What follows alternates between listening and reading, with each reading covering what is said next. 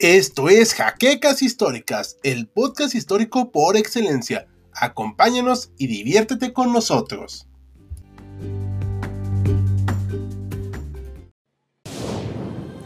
Bienvenidos a HC Historia Contemporánea, la página histórica por excelencia. 23 de marzo del año de 1994. Una de las fechas más icónicas de la historia de México en el horror que fue precisamente ese año. Aquel día, un disparo de un gatillero terminó la vida de un candidato que parecía ser un poco diferente a lo acostumbrado para la clase política mexicana. En el fondo, suena la culebra de la banda machos. Un acto de campaña común y popular se transforma en un momento trágico que acabó con la vida de Luis Donaldo Colosio Murrieta.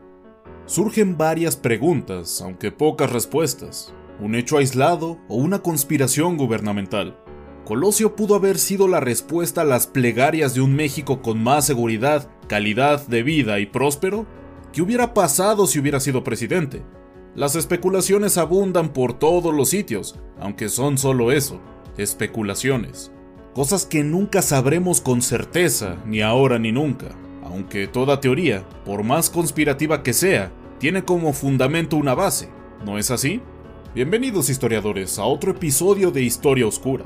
En esta ocasión platicaremos acerca del asesinato del candidato a la presidencia de México, Luis Donaldo Colosio, el cual ha sido un momento lleno de suspicacias para el país del cual somos originarios aquí en HC Historia Contemporánea. Por el momento dejaremos de lado el morbo para buscar explicar el evento en sí, pero antes de entrar de lleno, les recordamos que este video es posible gracias a nuestros amables mecenas de Patreon. Y tú como ellos puedes ser parte del esfuerzo de producción del canal visitando el enlace que está en la descripción. Además de que acciones como dejar tu like, suscripción al canal, comentar luego de ver este video, pero sobre todo compartir este material nos ayuda mucho a seguir creciendo. Además, no olvides visitar nuestro canal cultural conocido como Los Saberes Humanos. Sin nada más que añadir, Pasemos a la historia de hoy. El mes de marzo fue un tiempo bastante agotador debido a que la campaña se encontraba en su punto álgido, aunque no terminaba de arrancar y tampoco cuajar. El discurso pronunciado el día 6 del mismo mes frente al monumento de la Revolución Mexicana ha sido más sobrevalorado a la postre de lo que fue en su momento.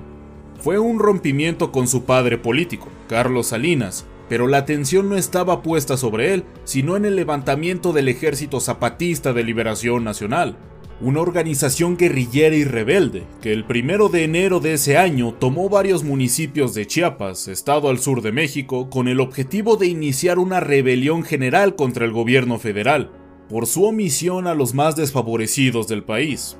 Y al declarar la guerra al ejército y al gobierno, la respuesta fue dura siendo vencidos en los distintos choques que tuvieron y recuperando buena parte del control de las fuerzas castrenses. Sin embargo, Carlos Salinas se vio forzado a decretar el alto al fuego unilateral debido a la presión social y de los medios, sentándose a dialogar con los insurgentes y enviando a Manuel Camacho Solís como comisionado para la paz, puesto el cual se ofreció voluntariamente dicho personaje, y esto era muy importante, ya que Camacho había sido uno de los tapados rumbo a la presidencia, pero Salinas se había decantado por Colosio. Si la campaña del último empezó mal, esto simplemente le estaba dando un golpe bajo, del cual era difícil reponerse. Además, el mismo día de la rebelión zapatista entró en acción el Tratado de Libre Comercio de América del Norte, el cual era la obra cumbre del presidente Salinas. Junto con la crisis política y social, se venía encima una crisis económica que buscaba evitar el presidente de México. Y es aquí donde salen a relucir los famosos tesobonos, creados a partir de 1989 y que eran instrumentos de deuda pública, pero que en 1994 adquirieron bastante popularidad. Estos tesobonos tenían la particularidad de que el pago de los rendimientos se movía a través de dólares estadounidenses y no de pesos mexicanos, herramienta que fue bastante útil para inversionistas nacionales y extranjeros, lo que a su vez conlleva a que la moneda nacional sea considerada como sobrevaluada. El caldo de cultivo para el desastre ya estaba echado, y sin duda alguna, Colosio tenía rondando en la cabeza esto en su mente mientras el avión se encontraba aterrizando en la ya mencionada Tijuana. Además, tenía encima el cáncer de su esposa, Diana Laura Riojas, que ya era incurable en aquel momento Pronto sería padre soltero de dos niños y encima con la responsabilidad de ser candidato presidencial. La depresión que sufrió en enero de ese año por poco lo orilló a abandonar cualquier actividad política, pero su pareja lo convenció de seguir adelante. La campaña seguía sin convencer a nadie, menos aún con los reflectores encima de Camacho con el asunto del Ejército Zapatista de Liberación Nacional, teniendo como contrincantes al llamado jefe Diego del PAN y al hijo del popular Lázaro Cárdenas, Cuauhtémoc, quien además tenía el aura de víctima del autoritarismo del PRI, pues en 1988 Manuel Bartlett ayudó a orquestar el fraude electoral que le arrebató cualquier posibilidad de triunfo electoral. El avión había llegado con casi una hora de retraso del plan inicial. Un coche y una comitiva le estaba guardando bajo los rayos incipientes del astro solar. Intentando despejar las dudas y dolores que atormentaban su cabeza, se acomodó su traje y se dispuso a bajar a recibir a su pequeña escolta con un saludo formal. La siguiente parada, Lomas Taurinas, una colonia popular de la capital tijuanense. Colosio subió a su coche. El nerviosismo estaba alcanzando nuevos límites, aunque no era el primer discurso que daba, por supuesto. Para ser un político antes debes de ser un buen orador, pero este se sentía algo diferente. Ni siquiera alcanzaba a entender el porqué de la ubicación escogida, habiendo otros lugares como el hipódromo o inclusive un estadio, aunque seguramente era porque no querían que fuera un evento de gran magnitud, o quizá para que la gente con menos recursos, la mayoría del país, vieran en el candidato una cercanía mucho más tangible y se decidieran a votar por él. Aún así, él debía de estar acatando el itinerario lo más posible, así que resignado exhaló un suspiro y se dedicó a mirar el paisaje durante el trayecto. Mientras avanzaba rumbo a la colonia, Colosio notó cómo se topaba con curiosos, con algunos simpatizantes y con gente apoyando abiertamente al subcomandante Marcos. El estigma de esa lucha lo perseguía hasta el otro lado del país, pero se resignó y se concentró en su discurso. El reloj marcaba las 4.30 cuando Colosio arribó finalmente al mitin. Con sumo cuidado e intentando sonreír a sus seguidores, Colosio avanza lentamente hacia el lugar del templete donde hablaría frente a más de 3.000 personas. La seguridad brilló por la falta de la misma, ya que siempre se protegía a los candidatos con elementos del Estado Mayor Presidencial, así como policías y otros que no eran tan notorios a la vista. Colosio intentaba saludar a todos, oír al conjunto de voces que clamaban su nombre, para bien o para mal. Sin embargo, Luis Donaldo para sus adentros quería estar ya descansando, o en un lugar mucho más tranquilo donde pueda tomar un respiro. El día iba a ser bastante largo, pero esperaba que en el club campestre estuviera mucho mejor. A las 4.35 de la tarde se dio comienzo al discurso del candidato, con el siguiente párrafo. Un gobierno responsable es aquel que sirve a todos sin distingo de partidos políticos. Un gobierno responsable es el que está cerca de la gente. Un gobierno responsable es el que escucha y el que atiende al reclamo popular. Ese es el gobierno responsable que los priistas queremos encabezar. Por eso quiero ser presidente de México. Aquí en Tijuana como en Baja California vamos a ganar. Vamos a ganar porque sabemos lo que es la competencia política lo que sí rechazamos es la incompetencia política. Lo ofuscado se le quitó apenas hablar. Ya estaba nuevamente en su ambiente. La oralidad siempre le había sentado bastante bien, pues era fanático de Adolfo López Mateos.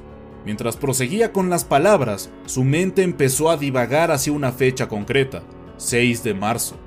Aquella fecha fue bastante importante dentro de la vida política de Colosio, pues fue el inicio de una campaña que se alejaba cada vez más de los planes del entonces presidente Carlos Salinas de Gortari, un punto de quiebre.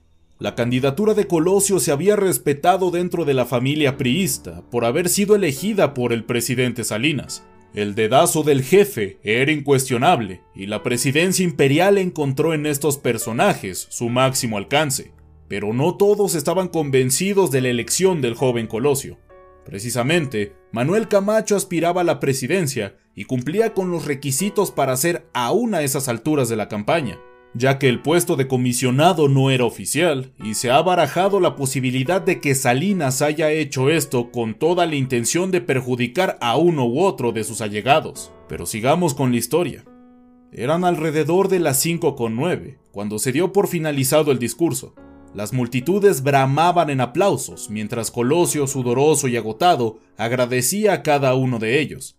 Tenía sueño, pero no podía descansar ya que tenía otra reunión y debía de llegar a la brevedad posible. Los aplausos seguían, mientras los gritos ululaban en medio de una tarde áspera y calurosa.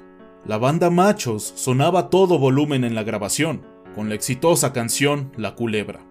Pese a lo cansado que se encontraba Colosio, sonreía para sus adentros por el apoyo que recibía. Bajó del escenario rumbo a su vehículo, una camioneta Blazer, con el fin de llegar a su siguiente destino. Su guardia personal se formó en torno a él, mientras un segundo cuerpo de expolicías intentaban formar una segunda barrera para mayor seguridad, pero no lo consiguieron, puesto que la multitud era sumamente grande. Colosio, todo apretujado, se fue separando lentamente entre la ingente cantidad de personas que se formaban en torno a él. Sigue sonando la culebra, y aquí surge un mito, donde se dice que la misma canción estaba implicada en el supuesto complot. Como paradoja del destino, la banda Machos tenía programado tocar en el cierre de la campaña de Colosio. Un metro, cinco metros, diez metros. Colosio ya se estaba acercando a la camioneta. Once, doce metros. El cuerpo de seguridad ya no podía contener a toda esa gente, y Colosio solo podía ver remolinos a su alrededor. La camioneta se ve más lejana que antes. Todo se mueve bastante deprisa, y solo ve sombras. Huye José. Dicen los que creen en la conspiración que esta parte de la canción fue la clave para perpetrar el magnicidio. De pronto, todo sucedió. Colosio ve su vida pasar frente a sus ojos en un segundo. Siente que la vida se le escapa por la cabeza y entiende que todo está terminando.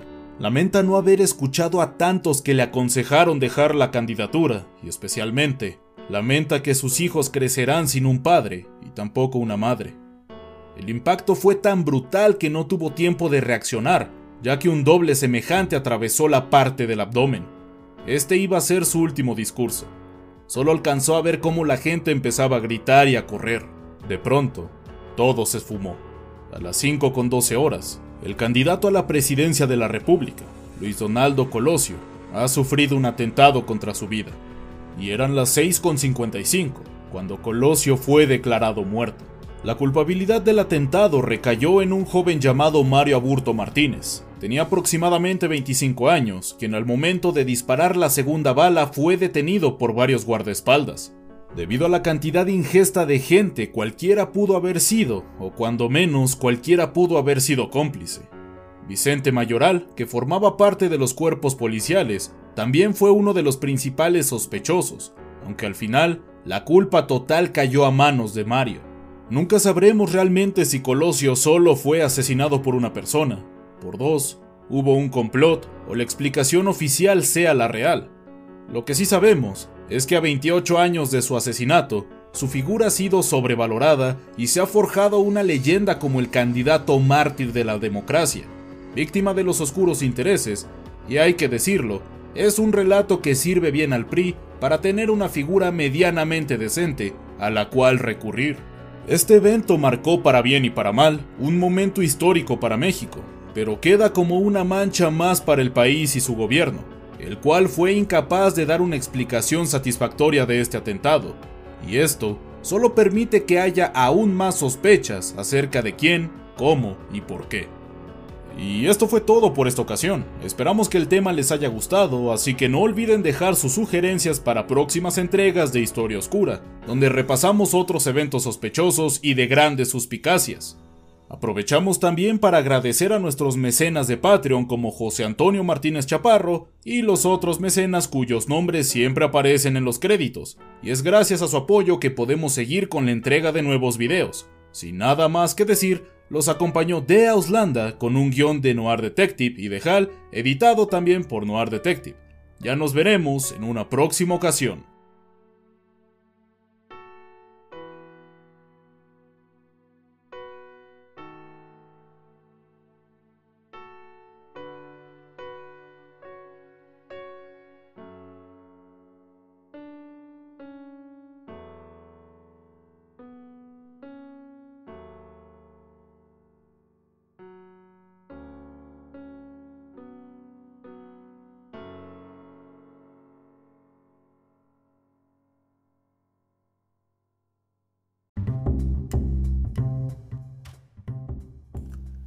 Gracias por habernos acompañado en Jaquecas Históricas, el podcast histórico por excelencia. Hasta la próxima.